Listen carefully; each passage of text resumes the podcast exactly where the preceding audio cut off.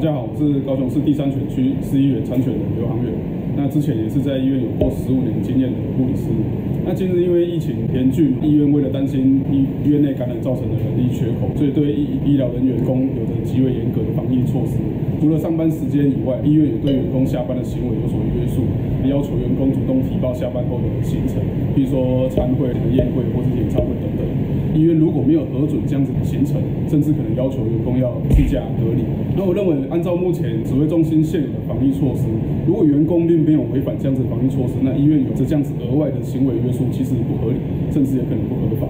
保留现有的医疗量能虽然很重要，但那不应该建立在牺牲医疗人员权利之上。那我最后要呼吁哦，这两年因为疫情的关系，那第一线医疗人员其实早已身心俱疲。为了保留医疗量能，那其实也要考虑到第一线医疗人员的负担，那才有办法面对接下来的防疫工作。